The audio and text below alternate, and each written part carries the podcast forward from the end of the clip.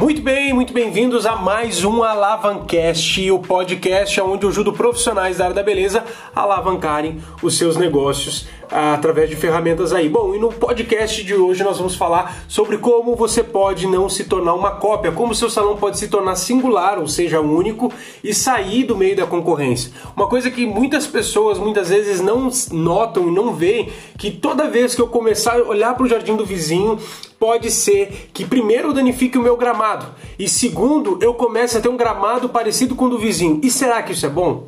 Por que, que será que isso não deve ser bom? Bom, é tudo isso que eu quero falar com você hoje aqui e então eu já peço que você compartilhe esse áudio com mais pessoas e vamos lá, se você estiver escutando, printa onde você estiver escutando, seja dentro do nosso canal do Telegram ou no Spotify, printa, me marca lá e bota aí o que você aprendeu nesse Alavancast aí. Bom, beleza. Então, quando a gente começa a entender isso, a gente começa a pensar, poxa, será que é importante eu estar com é, o meu jardim parecido com o do vizinho? Porque o vizinho tem clientes. Mas será que se você mantivesse a sua ideia, aquilo que você pensa, aquilo que você vê, você não teria mais é, autoridade, mais conhecimento e não ganharia mais mercado, talvez a tua ideia que você implementasse seria muito melhor do que a ideia do vizinho. Quando nós olhamos algo, não tem como a gente desver isso. O que, que você está dizendo com isso, Júnior? Eu estou dizendo o seguinte: é certo que eu tenho outras pessoas no mundo digital que ajudam salões a alavancar seus negócios. E eu sei quem são algumas dessas pessoas. Porém, eu não fico lá xeretando, olhando o espaço deles, olhando como é que eles conduzem a audiência, como eles vendem os produtos deles, o que, que eles estão fazendo, o que eles estão postando, porque eu sei que isso vai me tornar uma cópia e eu quero crescer pelaquilo que eu sou e não pelaquilo que eu copiei de alguém. Então, algumas perguntas, muitas vezes as pessoas dizem assim, Júnior, por que o salão do lado está com clientes diferentes todos os dias?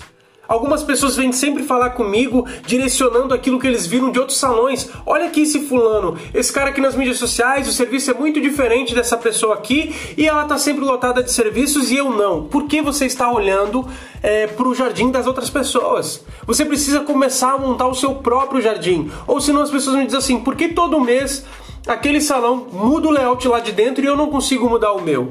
Ah, se o fulano mudou o layout, então eu vou mudar o meu layout também. E isso vai trazendo alguns pontos. Primeiro, o ponto de inconformidade e o ponto de cópia. Você vai fazendo algo porque o outro está fazendo e você não vê os malefícios disso. Como assim malefício, Júnior, se eu tiver que melhorar é, minha, o meu layout de dentro do salão? Como assim malefício se eu começar a trazer novos clientes? Bom, pensa comigo. Você não sabe se você tem orçamento ou não para fazer isso. Você não sabe se você vai ter que aumentar ou não o seu valor, o valor do seu serviço, se o fulano aumentou ou não para fazer isso. E se isso a curto ou médio prazo não vai prejudicar ele. Então isso traz sim um ponto de derrota e não um ponto de melhora. Porque você começa a se basear em algo que você não sabe se você poderia estar fazendo. A grande maioria dos profissionais da área da beleza, eles acabam pecando porque eles têm a mania de olhar para as pessoas que estão do seu lado e eles não planejam para ver se a conta vai fechar. Vamos fazer assim mesmo porque talvez dá certo. Meu amigo, meu amigo, isso pode te deixar numa enrascada. É, mas o que eu quero te dizer aqui? Outras coisas, algumas pessoas também me dizem antes de eu começar a falar os quatro passos para você não se tornar uma cópia e tornar o seu salão algo singular, a gente vai falar sobre algumas coisas. Mas outras, outras coisas que as pessoas perguntam falam, eu vejo falando por aí, é o que aconteceu com aquela manicure ou com fulano? Eu acho que o dono não está mais lá que trabalhava ali, será que está doente? Será que foi trabalhar hoje?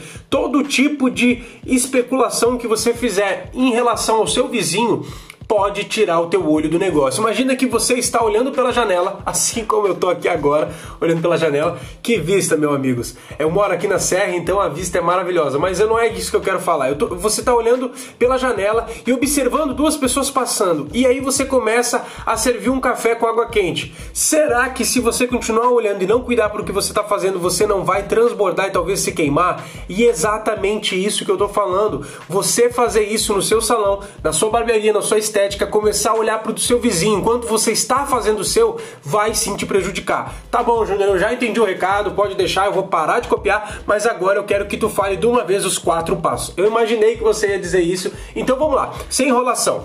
Então está na hora de você parar de observar a sua realidade, a, a realidade das pessoas que estão na sua volta e começar a observar a realidade da, da, da, sua vida, do seu negócio, do seu salão, porque isso vai fazer com que você melhore, você vai começar a ver realmente no que você precisa melhorar e não no que o outro melhorou. Enquanto estamos realmente focados no nosso negócio? Essa é uma pergunta. Às vezes eu me pergunto isso, e quanto realmente eu estou focado no que eu preciso fazer?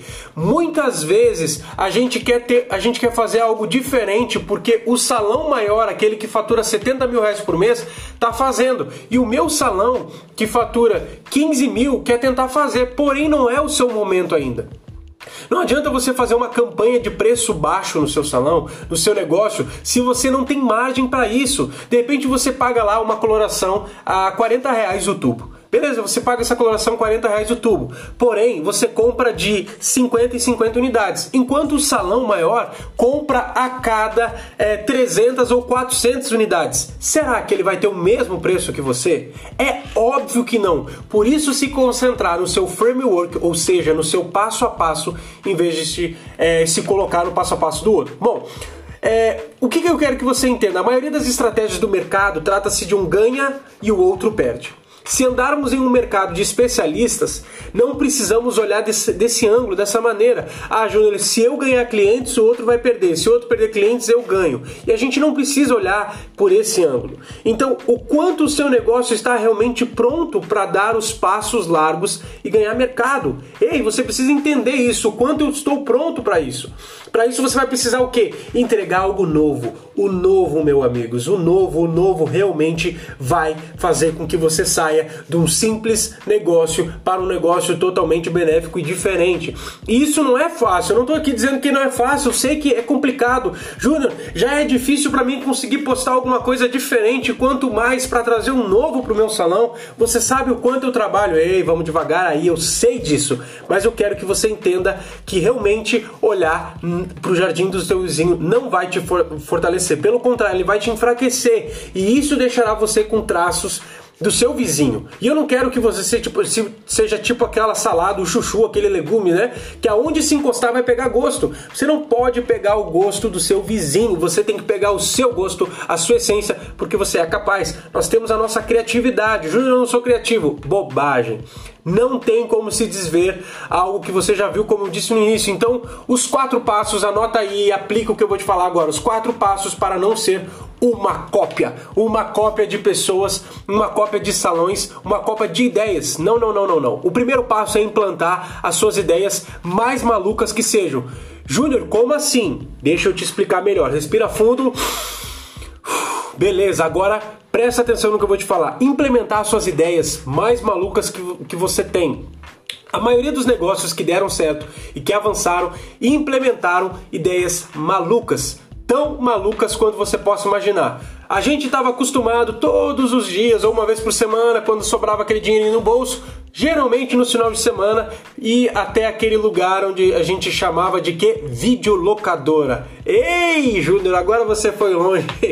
Eu sei. Você sabe, você se lembra da videolocadora, então você ia até a videolocadora, ia até um lugar lá, pagava, pegava uma caixinha e tinha que devolver dentro de 24 horas, ou o final de semana era um pouquinho mais caro, alguma coisa assim do gênero. Lembra disso? É claro que se lembra, porque você não é, é tão velho assim, né? Então você precisa entender que naquele momento você ia lá e pegar. E quando que alguém ia dizer o seguinte, rapaz, eu vou fazer todo mundo parar de comprar alugar filmes em videolocadora, se deslocar do seu local e ir pegar um filme e escolher o filme e começar a ver isso através do computador, que primeiramente era através do computador, ver pela internet. E isso não era uma coisa que as pessoas diziam, cara, as pessoas nunca vão ver filmes pela internet.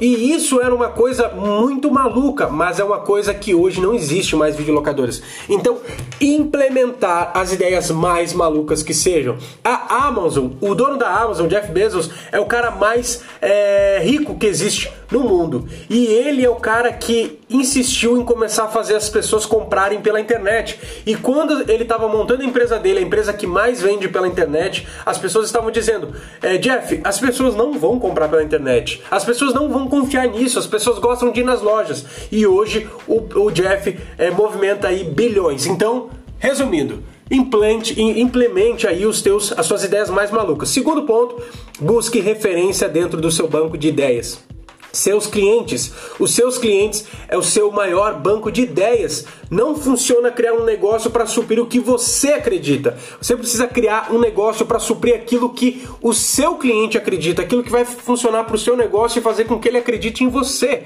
Por isso, começar a buscar ideias e referências dos seus clientes. Qual é a coisa mais bacana, mais legal que você gostaria? E aí você começa a pensar fora da caixa. Não pense no que você acharia legal, pense no que o seu cliente acharia legal. Então a primeira coisa é buscar referência dentro de casa com seus clientes. Terceiro ponto, eu espero que você esteja anotando aí, depois eu vou cobrar. Então a inconstância. O mundo não é dos mais espertos ou dos mais fortes. Alguém disse isso aí, mas eu não sei quem, mas eu tô só repetindo aqui: o mundo é dos que não param, dos constantes. Quantas vezes você teve uma ideia e você colocou ela para rodar? Você de repente teve uma ideia e não colocou ela para rodar, tive uma ideia, mas ela é maluca demais para ser compartilhado. Então a inconstância ela quebra qualquer salão. De repente você tem uma ideia, você bota, você pensou nessa ideia e você bota essa ideia para rodar, ela começa a funcionar e depois você para. O porquê que você para se a ideia tá dando certo? Porque você de repente começa a achar que é maluco demais e que só você está fazendo. Ou começa com postagens em suas mídias sociais e do nada você simplesmente para de postar. Eu vou começar a ajeitar meu Instagram, começa a postar, começa a ficar bonitinho, começa a ter uma curtidinha ou outra, um comentarinho, algum cliente vem e você você para de postar. E isso acaba com seu negócio. A inconstância faz com que você se torne uma cópia, porque você não consegue manter os seus projetos e acaba querendo manter os projetos de outro. Já avisei isso aí então presta atenção nisso aí. Seja constante. Quarto e último ponto, não te esquece de você tirar um print aonde você estiver ouvindo esse podcast aqui e me marcar lá no Instagram. Eu vou ter o maior prazer em compartilhar e te mandar uma mensagem pelo direct, beleza? Quarto e último ponto para você não se tornar uma cópia e o seu salão sair do up, né, da parte onde você está, da mediocridade e entrar ali no ápice. A inspiração. A grande verdade é que os mercados são ilimitados dentro de si. Busque inspiração de fora, outras áreas que não têm a ver com o seu negócio. Às vezes você fica olhando só ideias de outros salões. Porém, quando você traz alguma coisa que é de outro ramo para o seu ramo e tenta adaptar, você tem a originalidade. É a mistura, sabe? A receita de bolo com que, o bolo que você viu do Chico com o que você viu do Fernando, e aí você faz uma mistura e diz, cara, eu vou trazer o meu toque com aquilo que eu gosto. E aí você traz algo único para o seu negócio. Então você precisa entender que o seu negócio precisa ter inspiração. Veja outros negócios, pode ver o negócio de designer, o negócio de florestamento, qualquer tipo de negócio. É, tem tantos tipos de negócio, veja as ideias mais malucas e mais diferentes para você se inspirar em outro ramo. As grandes inovações foram assim. Pare e pensa como surgiu as inovações. Pegaram de outro ponto, pegamos coisas que já estavam rodando.